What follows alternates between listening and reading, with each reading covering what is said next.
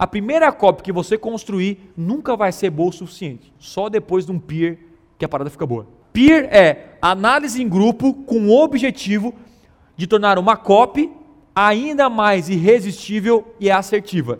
Como é que a gente faz isso? Passo a passo do peer. Primeiro, fale seu peer em voz alta, que é o que? A sua headline. Não pode haver nenhuma explicação. Se não for clara, é porque está ruim. Aumente as vendas, não sei o que. Ó, oh, gente, é porque tem que aumentar as vendas. Porque... Cala a boca!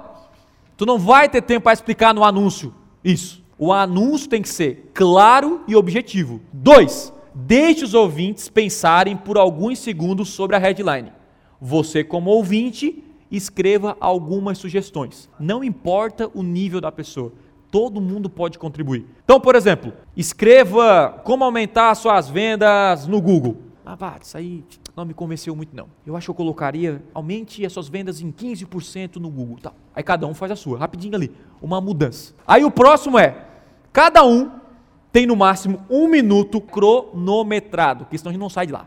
Da briga. Aí eu falo, ó, minha opinião é isso, isso aqui ficou ruim, isso aqui não sei, ficou uma bosta, e aí é brutalmente honesto, né? Tal e tal e tal e tal e tal. Caso não tenha nenhuma alteração, simplesmente fale passo, para ir para o próximo ouvinte. Porque senão o cara quer falar o mesmo que o cara falou. E após ouvir todas, altere sua headline e copy. Ouvi todas as sugestões, eu vou e altero. E é aí que a gente constrói que vai os nossos, nossos anúncios. Cara, isso melhorou consideravelmente os nossos lançamentos. Cara, tudo, como foi incrível. Esse para mim, se eu pudesse tirar uma dica de, uma, de, de copy, essa aqui seria a melhor.